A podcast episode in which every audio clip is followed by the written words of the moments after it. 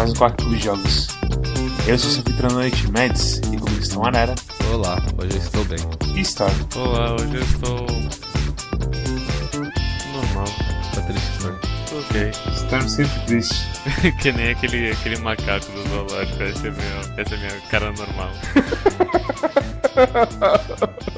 Por favor, não achem que estou triste. Essa é minha cara natural. Me dá um zoom na cara triste do macaco. Ah, e o jogo dessa noite é The Vagrant. The Vagrant é um jogo que claramente tenta copiar Vanillaware em arte e animação e combate. E é basicamente um beat'em up com umas coisinhas de RPG. E a história é a história de, da Vivian, que ela vai pra ilha de Mitrilha, acho que é o nome da ilha, procurar o pai dela, porque o pai dela saiu correndo atrás de umas coisas bizonhas e nunca mais voltou. O pai dela, que ela só tem uma memória distante, porque que só se lembra das costas dele lendo um livro.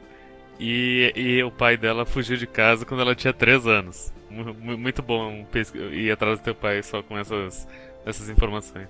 É fantasia medieval, os caras vai fazer o quê? Vai ficar em casa comendo churro? Podia, né? Podia, mas não- não existe. E eu acho que é meio que isso que tem pra se definir esse jogo. O que, que vocês acharam de The Vagrant? A arte é muito bonita, a jogabilidade de, de batalha de. uh, bom, tu, tu já falou como que é o jogo, tipo, ele é um. Ele é um jogo 2D. É um beat'em up 2D que tem um pouco mais de combos do que um beat'em up antigo. É, ele, ele tem mais combos, mas mesmo assim ele não chega. Não chega a ter um sistema tão. tão completo quanto. Qual que é o nome daquele jogo Beat'em Up 2D que a gente jogou? Call of Princess. Fighting Rage. Isso, Fighting Rage. Então, Fighting Rage é mais. É mais ah, completo, mais complexo a questão do- dos combos. Ne- Nesse jogo, eu, eu sinto que é muito repetitivo os combos dele. E eu sei que o Mads adorou o jogo e, e, e adorou o combate e tudo mais, mas pra mim é, é, é tudo tão, tão repi- repetitivo e chato. Por mais que tenha vários combos diferentes que tu pode usar com inimigos diferentes, eu meio que aprendi por osmose com o Mads que melhor golpe do jogo é tu, é tu dar um, um golpe forte.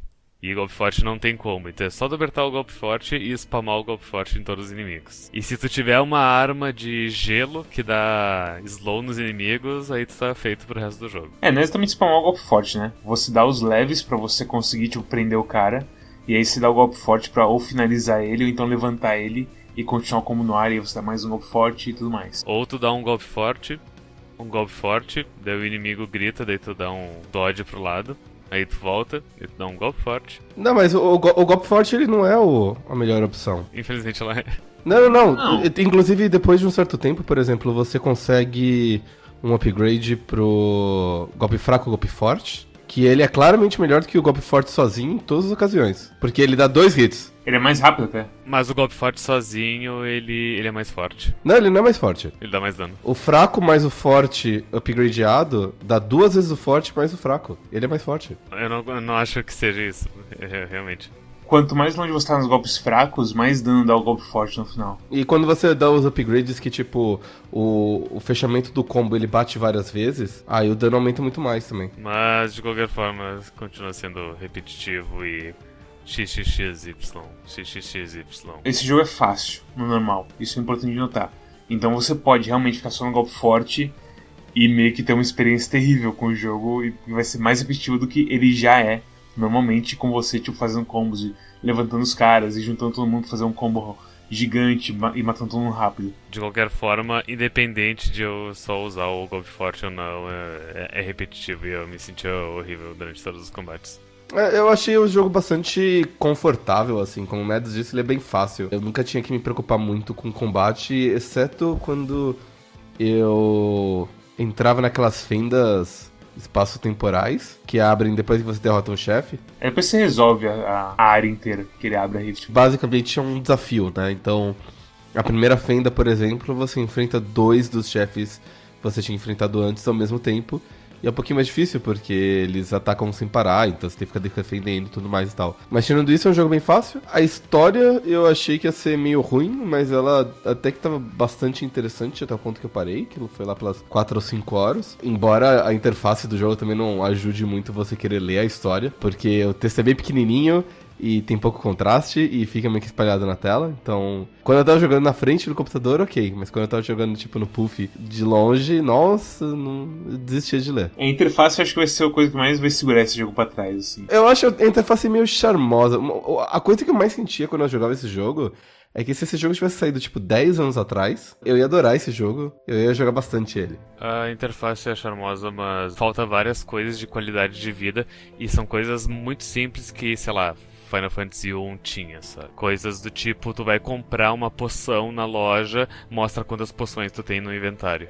Tu não precisa, tipo, fechar todos os menus, abrir o teu inventário e ver quantas poções tu tem pra depois ir na loja e ver e comprar o que, quantas tu precisa. A interface de loja, a interface de skills também poderia ter umas coisas melhores o fato que a skill do meio você pode ficar subir de nível, é a única skill que faz isso. É. A interface em geral é bem bagunçada. Comer uma comida te dá um bônus permanente, mas não, não tá em nenhum lugar o bônus permanente que tu tem ativo. A coisa das armas também, você não tem um botão de sorte nos itens e armas e tudo mais, também é meio terrível. A interface em geral é bem assim, fraca. Mas por outro lado, também eu, eu não senti que esse jogo se, é, se preocupa muito e tipo esse não é um jogo de você ficar gerenciando equipamento, como muito jogo é. Não é um jogo de loot, assim. Eu acho que meio que é. Ele quer ser. Não, acho que não. T tanto que, tipo, tem o quê? Tem cinco, seis tipos diferentes de armadura só. Tem uns 10 tipos diferentes de espada. Tem coisa de runas, tem coisa de subir o nível da armadura e da arma. Ah. Pelo menos no normal dá pra simplesmente ignorar tudo isso. No normal você pode, tipo, rolar sua cara na maioria dos combates. Tipo, a última luta, você, tipo, oh, essa luta é de verdade, eu preciso usar, tipo, poções aqui, buffs. E aí você usa a porra da adrenalina, que é um buff de raiva é, eterno, basicamente, por 30 segundos. Você spama o ataque forte, que é tipo, gasta 250 de raiva. E a luta fica trivial. Raiva é a, é a mana do, do jogo, no caso. Tem, é, então, são duas batalhas que são difíceis. É essa e a batalha que você precisa para fazer o final verdadeiro do jogo. É coisa tipo, é um chefe que do nada te dá one hit kill. Credo. Eu cheguei lá no New Game Mais, depois de jogar tipo, o jogo praticamente duas vezes o chefe sentou em mim e me matou com hit. Mas não é tipo muito dano, é literalmente one hit kill? É muito dano, mas eu tomei, eu tipo, no meu estado, eu tomei um desses e cogibolutei. E foi tipo, uau, ok. Aí eu tomei um monte de poção, spamei ataque de raiva e acabou. Mas o jogo ele quer ser assim, assim, uma coisa meio RPG de leve seu status ao máximo. Tem aqui a runa de dano Major Damage, não sei das quantas, que é UR 5 e tudo mais. E aí quando você upa o equipamento, abre slot no equipamento, quando você colocar a runa no equipamento, e, e, o equipamento é variado, tipo, você pega uma espada Iceberg e ela tem 70 de dano, aí você pega outra, ela tem 82 de dano. Essa coisa de, de runas e me dá umas vibes muito Diablo 2.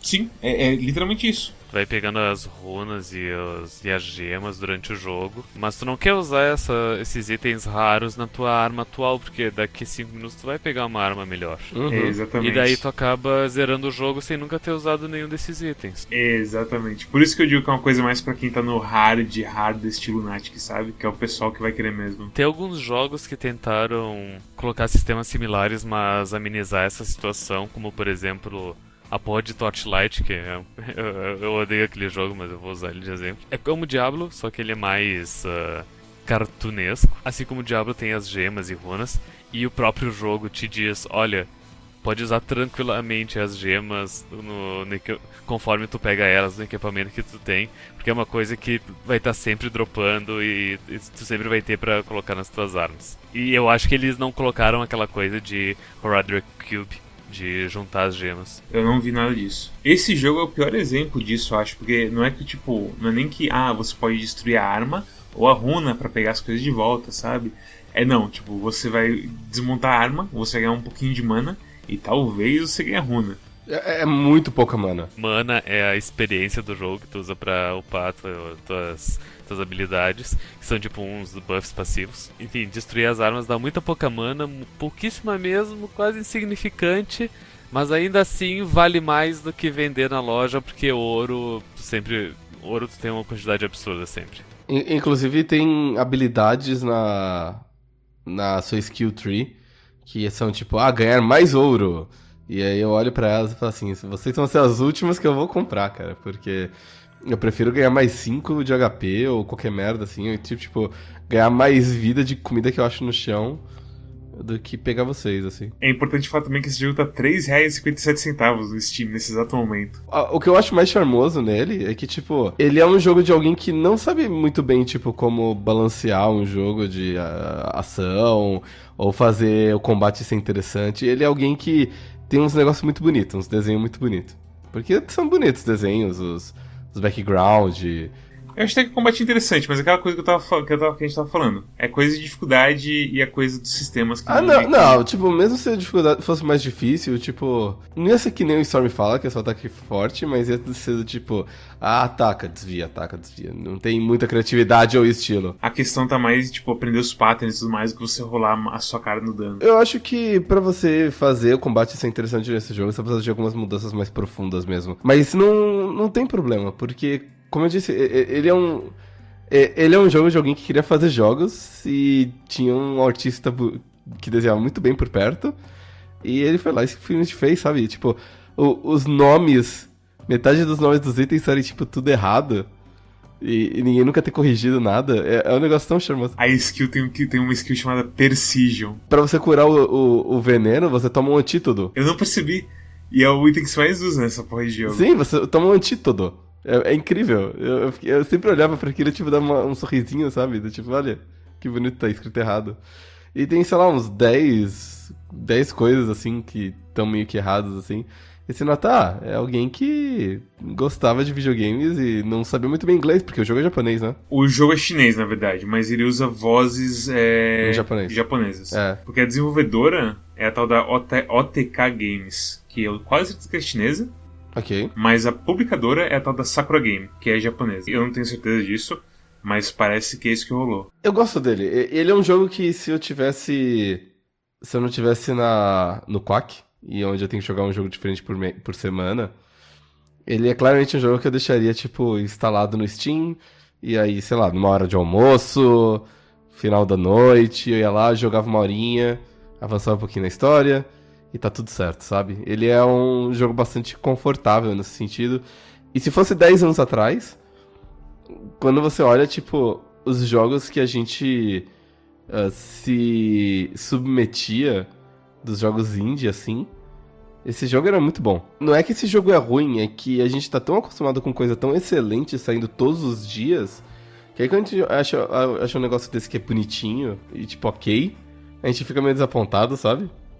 Mas por outro lado é tão barato, então. Sim, é meio que é isso. O custo-benefício dele eu acho que é altíssimo. Eu joguei 15 horas dele e sei lá. Talvez eu volte algum dia para pegar o biquíni que custa 200 mil de mana. talvez eu volte pra, sei lá, juntar ouro para dar pro mercador que fala: Ah, eu vou te vender uns artefatos. E ele sempre vai aumentando o preço de uns artefatos bosta. para ver se acontece alguma coisa no final. E por aí vai. Mas é, é aquela coisa, é um jogo bem charmoso mesmo. A história dele, tipo. Eu sinto que não é nem que tem ou problema de tradução, ou os caras só meio que falaram foda-se. A gente tá fazendo um jogo barato precisa sair logo. E só meteram louco e foram escrevendo e indo em frente, sabe? Uhum. Porque tem personagens assim, o Camden e a Vivian, que são os principais praticamente, eles daqui se desenvolvem bem. Mas aí os outros meio que não existem praticamente.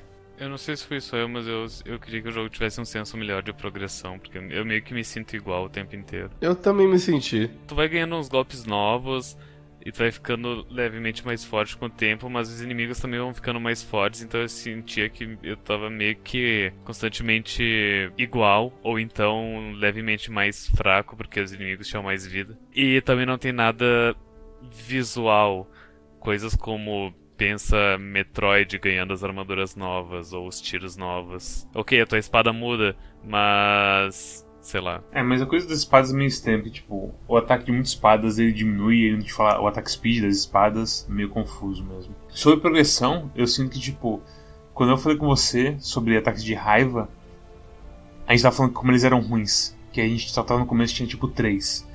Depois começa a aparecer até com uns bons, assim. Uns de você atravessar a tela, um que você gasta 250 de mana e dá um puta no ataque e tudo mais. Então nisso você sente um pouco de progresso. Sobre, assim, progressão mesmo, eu acho que é metade, assim, stat de arma e armadura. E metade, tipo, você fazer combos que vai, tipo, dando mais dano e meio que arrastando o pessoal e não dando chance pra eles atacarem. E aí você sempre, tipo, tem... Você acaba resolvendo mais rápido as lutas. E aí a coisa do HP nem conta tanto assim para os inimigos mais normais. Para chefes você sente que realmente fica bem mais difícil. Para chefe, tipo, a batalha final você sente que tipo, a, batalha de, a, a barra de HP deles é bem maior do que o do começo e tudo mais. É legal, cara. Eu gosto dele. Eu... É legal. É, tipo, legal. é o que eu falei. Eu joguei ele duas vezes, tipo, sem arrependimento nenhum. Mesmo com sistemas assim zoados, ele é ótimo. A história dele, tipo, chega até. A história dele chega até uns pontos que você pensa. Será que esse vilão gera assim mesmo? Será que é influência de tal coisa e blá blá blá? E não sei o que. Ah, será que meu pai fez isso por causa disso, disso, disso e tudo mais? E é simplesinho também, mas é gostoso de ver. Apesar que no final, assim, você sente que o jogo inteiro, tanto em história quanto em, em design, assim, ele meio que dá uma derrocada. A fase final é literalmente o inferno, assim. Porque o mapa desse jogo são quadradinhos e são bem assim, bem feitinhos os mapas desse jogo. Você sabe, você tem uma noção boa de onde você está e para onde você tem que ir. Quando chega na última fase, tem muitos quadrados que estão meio que cortados no meio por barreiras. Só que ainda é um quadrado só no seu mapa. Então fica muito mais difícil você analisar tipo, como ir de um lado pro outro, como chegar no outro lugar e tudo mais. E fica meio ruim essa parte. E os inimigos também tem uns que começam a dar vários golpes de distância sem você estar tá vendo eles e tudo mais. Então a qualidade no final cai um pouco, em geral, infelizmente. Mas no começo e meio, assim, até tipo, as sprites dos inimigos, as coisas de. As cutscenes que tem as, as telinhas paradas, assim, com, sei lá, a, a Vivian mostrando pro Camden a, a cicatriz dela e não sei o que. É tudo muito legal. Você entra assim no. Uau, que universo da hora! O universo de The Vagrant e tudo mais. E é um jogo de R$3,47. É incrível. É igual Musou, eu diria. Ou você acha graça nos combos simples e na coisa de arrastar vários inimigos e lutar nessas barreiras assim tudo mais, ou meio que não. E aí você não vai gostar de nada do jogo, porque o jogo é inteiramente essa coisinha meio repetitiva do combate. Mas em volta dele eu acho que tem bastante coisa boa, além do combate. A arte é muito bonita, né? É, tipo, a coisa das comidas, por exemplo. Mesmo que você não mostre o, o buff sempre ali pra você, eu acho legal de você colecionar as comidas. De você ir pegar a receitinha de cada um dos, dos cantos do mundo e fazer o um negocinho e tudo mais. Eu acho da hora. Eu não acho graça nessa parte de, tipo, colecionável ou de você jogar por, jogar por jogar. E você, tipo, meio que procurar motivos para justificar a si mesmo que você tá jogando, sabe? Que é, no caso, a comida. Você, eu não. Não é justificar, tipo, é um extra pra mim, sabe? Não, eu sei, mas você. A sua satisfação não é necessariamente em você comprar comida é em você marcar mais tigres na sua lista, sabe? No caso, a comida. E se você gosta disso, tudo bem, mas não é um tipo de coisa que me. que mexe comigo. E você mencionou, tipo, Musou. E Musou, ele. Ele talvez seja um pouco pior até. É porque Musou você tem fases muito grandes. Não, não, não é nem por isso. Tipo, Musou ele tem combos bem parecidos. É, é, um ótimo análogo, assim, porque geralmente é tudo fraco, fraco, fraco e você decide onde você vai terminar o forte. E dependendo de, de quando você termina, você faz uma coisa. Então, sei lá, no Pirate Wars 3, por exemplo, se você faz fraco forte, o Luffy dá um, um chutão, uma giratória. Se você dá fraco, fraco forte, ele pula e bate nas pessoas. E então, com, dependendo de como você fecha o combo, ele faz uma coisa diferente. Então, é, é um ótimo análogo. Só que lá é tudo tão. É, é, é menos fixo ou menos previsível o que você vai, o que você vai fazer. Porque você pode bater em todo mundo, você pode esquecer uma dúzia de pessoas, ou você pode bater num, num cara um pouquinho diferente por estar. Tá, sei lá, porque por ser, pela natureza do jogo ser um negócio 3D. Enquanto que nesse jogo, por ser 2D, ele é muito mais fácil de você programar. Então é meio como se fosse um jogo 2D com um sistema de combos de Musou. E, cara, nos dois jogos é diversão bem mindless, assim. Você. A batalha média de Musou é fácil, sabe? As batalhas de Musou, elas não são um negócio do tipo, nossa, eu vou pensar como eu vou. E assim atacar. como Musou, tipo, a graça meio que. Tipo, no Samurai Wars, por exemplo, a graça tá em você aumentar a dificuldade, ganhar mais loots, armas mais avançadas e fechar cada vez mais o loop de progressão e fazer mais ticks na sua lista. É. Então eu acho que a influência tá meio assim, não tá muito clara, mas tá claramente lá ao mesmo tempo, sabe? Não sei como se isso faz sentido, mas é o que eu sinto assim do jogo. É, mas eu sinto que, pelo menos nesse jogo, o que te motiva é a narrativa. É o que meio que te impulsiona, não é você fazer ticks na lista ou qualquer coisa assim. Você joga para saber como é que vai acabar. E o que é legal. Eu gosto, pelo menos. E a história é legal, então, sei lá, é. É, é daorinha. Eu concordo que é meio que a história que me empurrou assim mais. Porque é, é fofinha a história. É, mesmo assim, tendo umas partes tipo, ah, de novo isso. Porque tem um, uns desenvolvimentos de personagem que meio que demoram pra acontecer. Eu sinto que, tipo, deveria provavelmente ter mais assim do. Mais cutscenes em geral. Porque no começo tem bastante coisinha e no final meio que vai ficando cada vez mais esparso. As cutscenes, entre aspas. Uhum. Porque é só uma imagem estática muito bonita enquanto acontecem os diálogos, mas é só uma imagem estática. É uma cutscene. É uma cutscene. Com o sprite se mexendo. Ninja Gaiden Ninja NES, também a mesma coisa. Eles fizeram até um sprite com a Vivian usando o capuzinho quando ela tá no acampamento e tudo mais. Como você pode não apreciar isso? É um ambientinho. Tu gosta da Vivian? Eu gosto da Vivian. Stormy, pra quem você recomenda e sua nota pra The Vagrant? É, pro 3 pila. É isso aí. Então tá bom então. Não, não, olha, olha, eu, não, é só isso que eu ia dizer mesmo. E tipo, eu. Eu dou nota 6 e eu digo que se o meu controle de Xbox One não tivesse com o D-pad meio zoado, talvez eu tivesse aproveitado melhor o jogo. Que conclusão triste. Ah, me lembrei de uma coisa que eu detestei nesse jogo. É obrigado a explorar o mapa pra conseguir os artefatos que te permitem abrir mais habilidades e se tornar mais forte. E tipo, tudo bem, eu vou explorar o mapa inteiro. Mas sério que vocês atrelaram exploração do mapa pra eu poder simplesmente ficar mais forte? Dá um medo de você perder uma skill e simplesmente não passar Inclusive pra. porque tem umas áreas meio escondidas que não é tipo só entrar na sala. No The Void tem muitas coisas bem escondidas assim. Que você aprende que você pode usar o uppercut de raiva e usar a poção pra ter um tipo uns dois pulos duplos, sabe? Mas eu gostaria de. Eu, eu jogaria um, um segundo jogo desse, dessas pessoas. Sim, eu acho que tem um segundo. Tem outros jogos deles sim. A- O tipo, você clica neles e vai pra página do Sakura Games. Eles não têm página no Steam. É meio triste.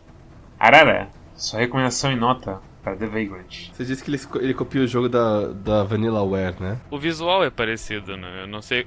É que eu nunca joguei o jogo deles pra saber. Não, é que faz sentido, é porque o jogo é bem vanilla, assim. KK. Uau! Uau!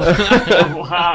uau. Ah, se você gosta de Musou e você gosta dos gráficos da Vanillaware, você provavelmente vai gostar desse jogo. É feito pra você. Eu acho ele bonito, eu gosto, eu gosto bastante de como os, os inimigos eles são criativos, sabe? Tem um cervo lá super malvado e tem O servo rasgado de Whey, aparentemente. É, e tem tipo, tem, É. tem uns zumbis lá na parte onde eu tô agora que tem tipo uma lanterna e fica tacando umas facas em você. O que, que tu acha daqueles fantasmas que eles aparecem por todos os lados em, em vários e tu mata com uma porrada só? Eu acho bastante apropriado. É pra ser Se ele não creepy. tivesse o respawn infinito, seria um inimigo ok, mas o respawn infinito deixa puto com ele. Ele, ele é um fantasma, ele não morre, você não tem como matar o que já tá morto. Eu sou, Ah, então tá bom. eu sou completamente ok com a, com a escolha do- dos fantasmas, assim. Ok. Tem um fantasma que aparece depois que, tipo, quando você mata ele, ele fica vermelho antes de sumir, que é super creepy também. Ah, sim, que aparece o esqueleto. Eu gostei bastante daquele. Não, não, é, o visual é lindo desse jogo, meu Deus. É, é muito bonitinho. Vale pelos gráficos. Por que Falta pareça. aquele. Falta aquele. Sais quoi. Não, não fala É. assim. Falta, não, fa- falta mesmo. Eu, isso, tipo, eu vou, eu vou concordar com o Storm, tipo. Ele é um jogo que você sente a, o, o rush de desenvolvimento dele, sabe? Em muitas partes. É, é- é que assim, sabe quando você joga um, um jogo que o dinheiro do Kickstarter acabou? Sim, é exatamente. Você vê é, o, não, não, não. Que você vê o começo super bem feitinho e aí você vê o final super desapontador. Você vê que esse aqui não, não foi o caso. Que esse é um jogo de alguém inexperiente. O jogo inteiro, ele é consistente e equilibrado. Você chegou no The Void? Não, acho que não. Ok. Por quê? The Void é meio complicado. Tá. É meio bagunça. É bagunça tipo aquela. o final de Silent Hill 1.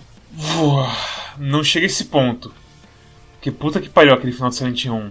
Uhum. A frustração é parecida. Eu vou te falar isso, pelo É porque eu sinto que provavelmente é um problema de equilíbrio ou de balanceamento. Nem isso, é de, de design assim mesmo. É o que eu falei, as cutscenes começam a ficar mais raras, o, o mapa começa a ficar mais longo assim, o ponto que você tem que ir até você conseguir uma historinha e tudo Mas mais. tipo, eu que joguei mais ou menos metade do jogo, eu senti que os mapas eles foram ficando cada vez mais.